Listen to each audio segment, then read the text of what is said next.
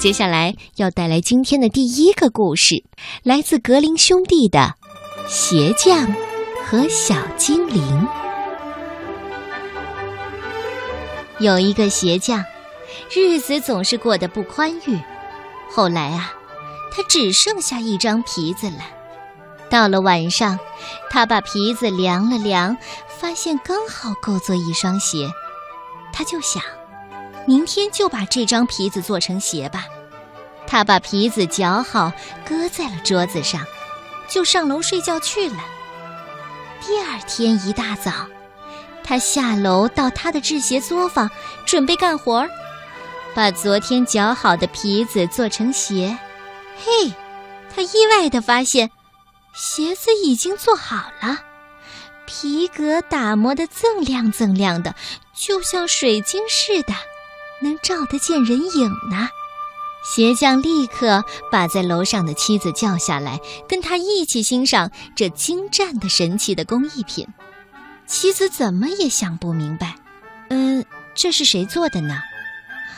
鞋匠也一样弄不懂，这会是谁来替咱们做的呢？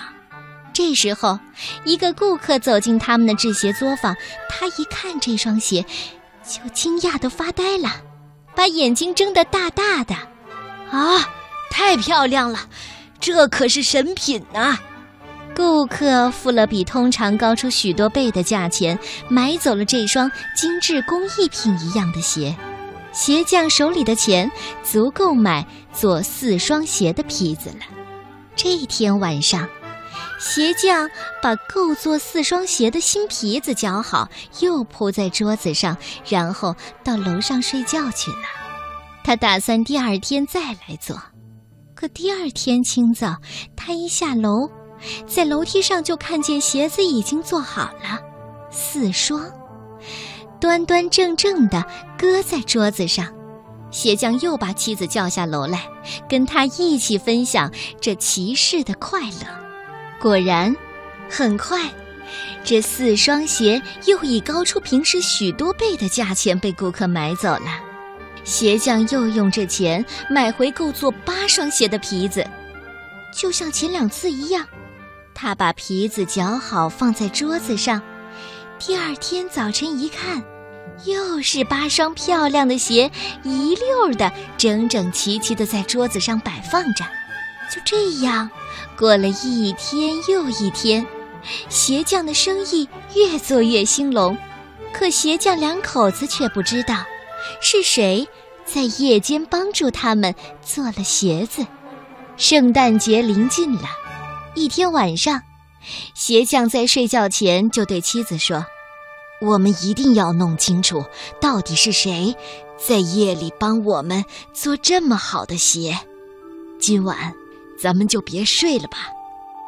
到了晚上，鞋匠点上一支小蜡烛，和妻子躲在作坊后面的柜子里，留神的看着。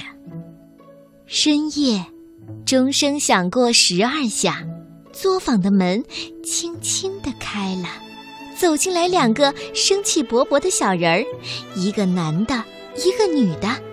他们一进来啊，立刻就坐到鞋匠的工作台旁，拿起鞋匠绞好的皮章，用他们那灵活小巧的手干了起来，缝的缝，敲的敲，认的认，飞针走线，手艺十分的娴熟。最后啊，他们钉上鞋跟，再把皮鞋打磨和上光。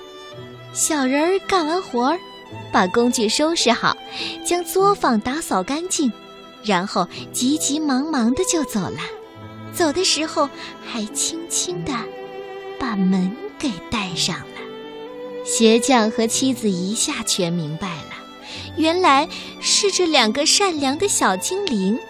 小精灵走后啊，鞋匠就对妻子说：“这两个小精灵帮我们干活儿。”使我们有今天这么宽裕的生活，他们付出的辛劳应当得到酬谢，你说是吗？你说的对，妻子也觉得鞋匠说出了他的心里话。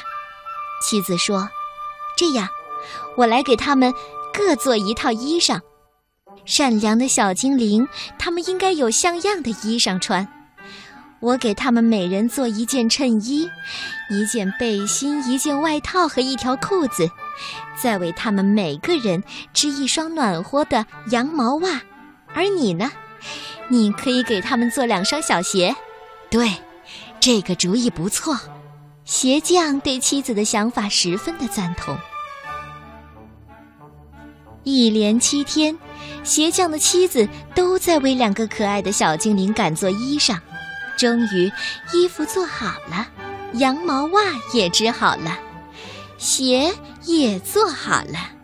他们的一针一线都缝进了他们感激的心意。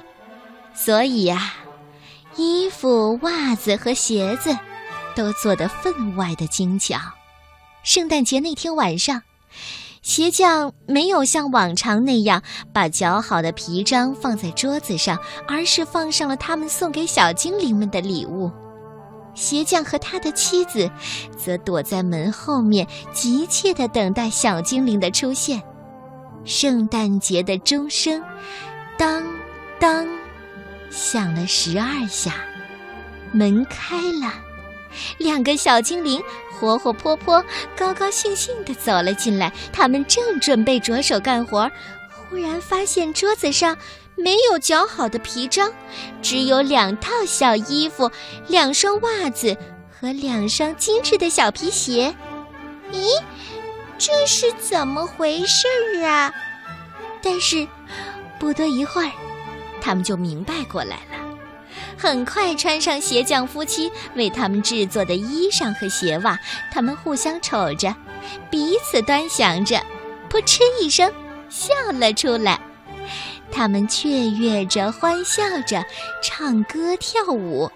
从那以后啊，鞋匠和妻子就再没有见过这两个小精灵。